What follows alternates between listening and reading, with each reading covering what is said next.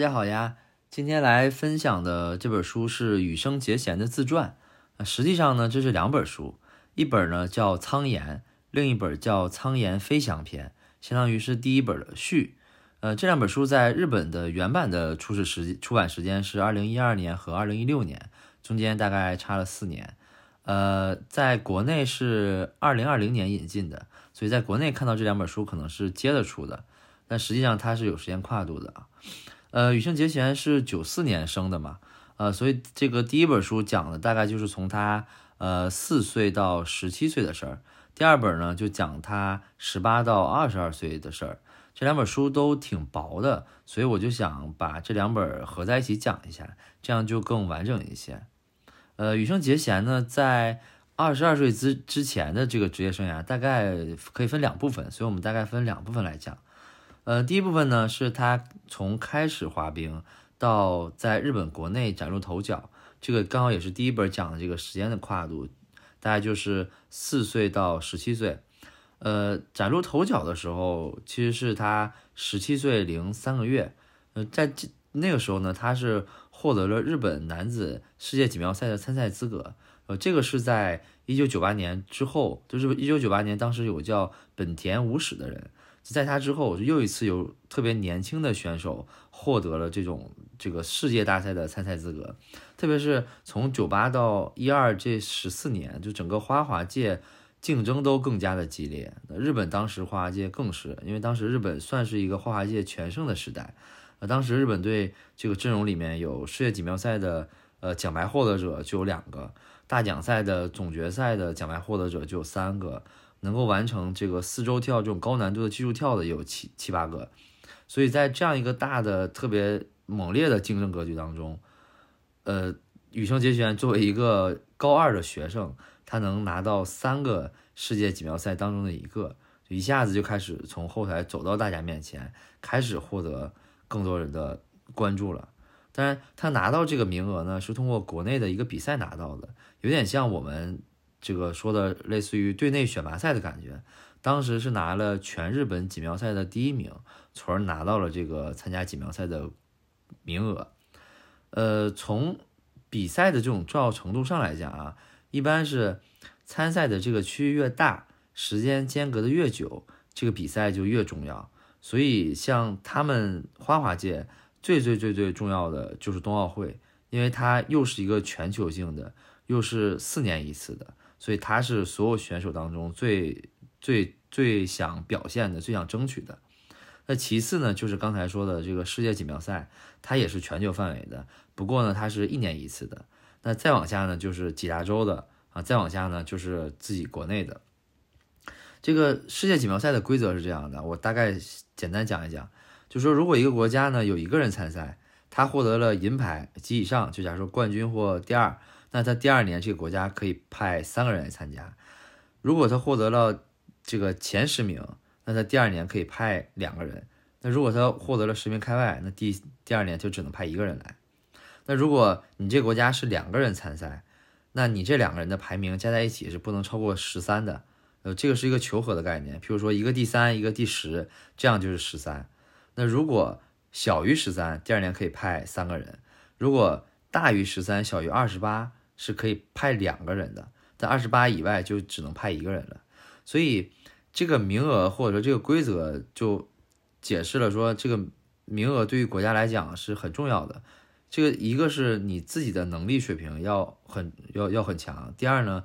你今年的这个选手发挥的这个水准，直接就影响了你这个国家第二年在世在世锦赛上的这个名额。所以羽生结弦在那个时候能够拿到这三个名额当中的一个，就代表他其实具有了特别强的个人水平，包括也承载了国家特别高的这种期待吧。呃，他生涯的第二部分呢，大概就是从十八到二十二岁。那这个截止的二十二岁呢，是指说我们看的第二本书的出版日来算，他是二十二岁，当然不是他整个的职业生涯了啊。呃，从十八到二十二岁这几年，他基本就是呃，算是开挂的人生了。就大部分人知道羽生结弦，也大概是这几年的时间。我给大家念念说这几年他都获得了哪些奖奖项啊？呃，十八岁的时候。世界花样滑冰锦标赛的铜牌，当时是创造了日本男子单人滑的最年轻的铜牌纪录。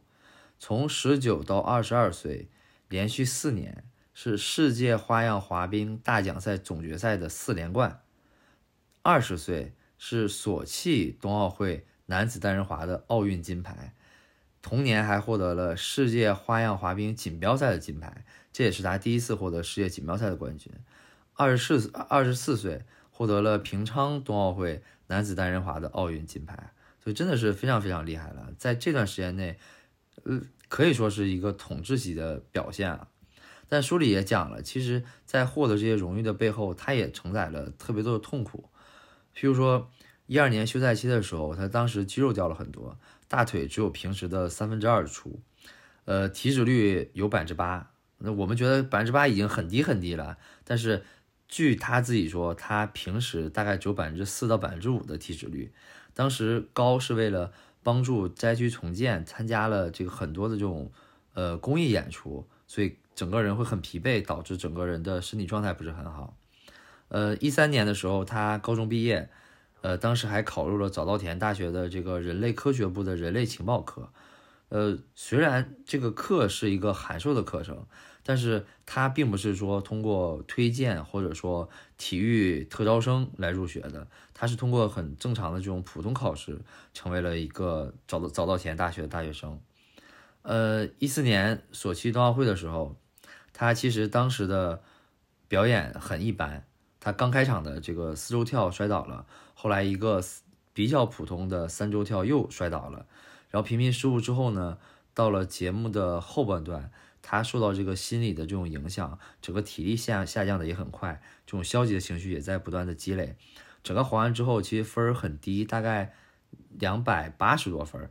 就他当时其实以为是金牌是没戏了，结果当时他最大的竞争对手陈伟群，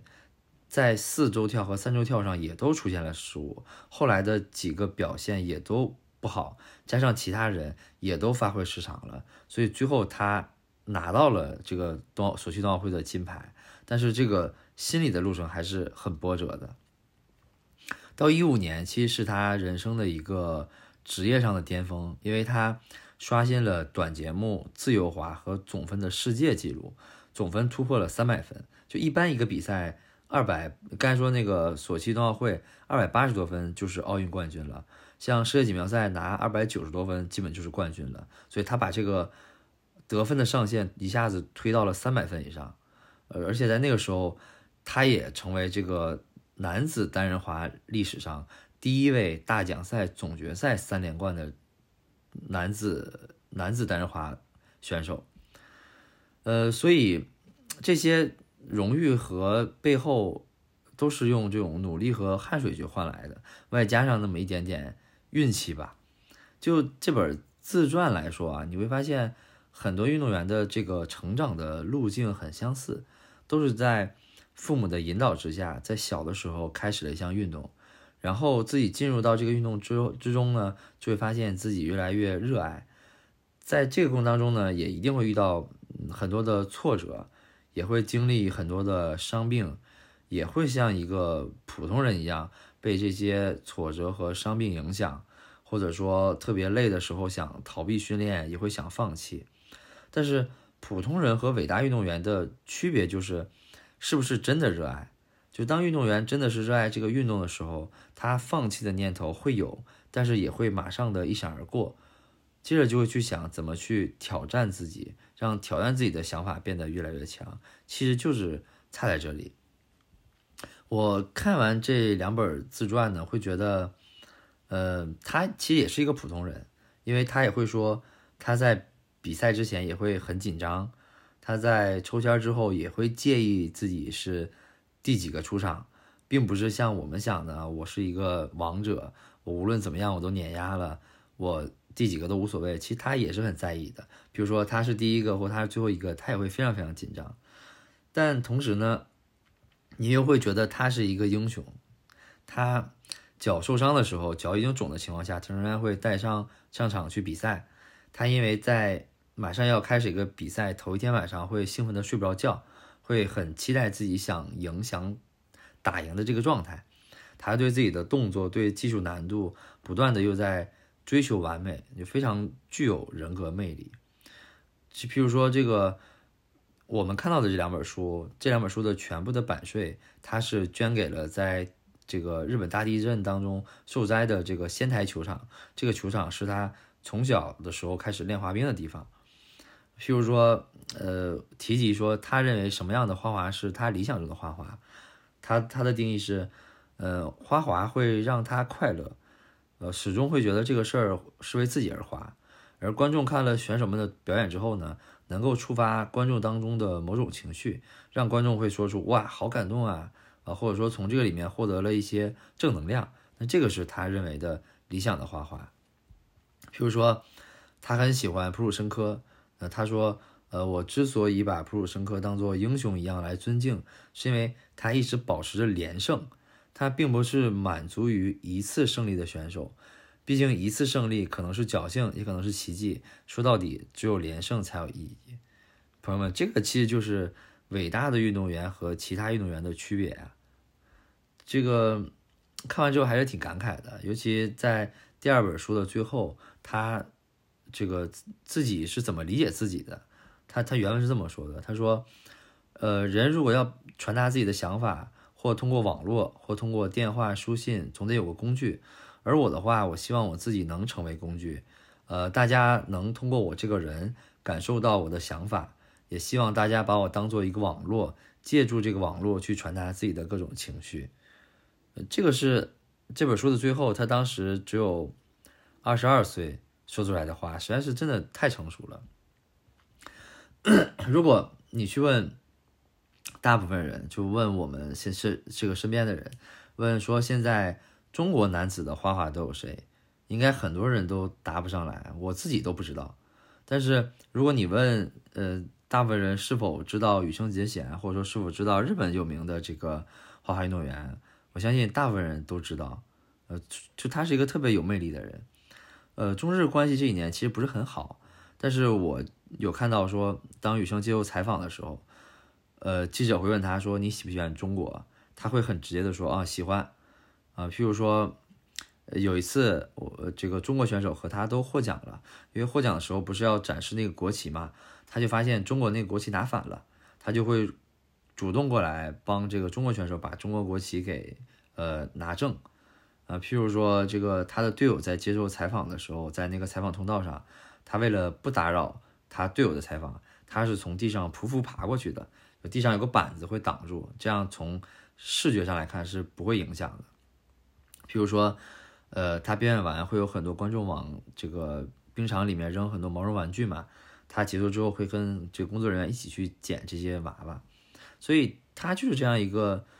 又努力又励志，然后又谦卑又可爱的这种男孩子，所以就征服了大家的偏见，让大家不遗余力的在社交媒体上去称赞这样一个日本运动员。那偶像的意义是什么？就我觉得。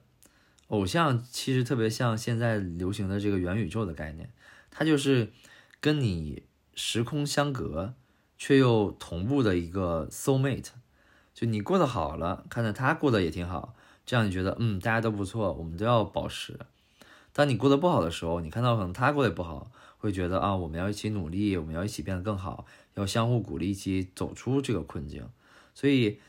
偶像他的存在对你来讲很重要。这样你也会觉得你的存在对这个世界、对这个社会也很重要，所以我觉得大概这个就是我们愿意每个人都有偶像的这样一个意义吧。最后呢，我推荐大家去看一个羽生结弦偶像普鲁申克的一个表演，叫《Sex Bomb》。这个视频不长啊，但是特别的好玩，也特别有感染力。呃，微博、B 站，如果直接搜这个歌名的话，应该都有。我相信看完之后，大家对花滑也会有新的感受。呃，这期虽然讲了两本书，但是说实话，这两本书都还挺薄的。呃，这个自传里面呢，有很多他的一些照片，是我们无法通过播客的形式去展示的。所以我觉得，如果特别喜欢他的粉丝，是可以读一读的。里面有很他很多他的一些心路历程，就可能你讲出来他是比较普通的，但是如果你能感同身受的去体会他从中的这些这些心酸吧，我觉得还是挺不一样的感受的。OK，那这期讲的这两本书就到这里了，我们下期见吧，拜拜。My sacrifice, and you can give it to me when I need to be turned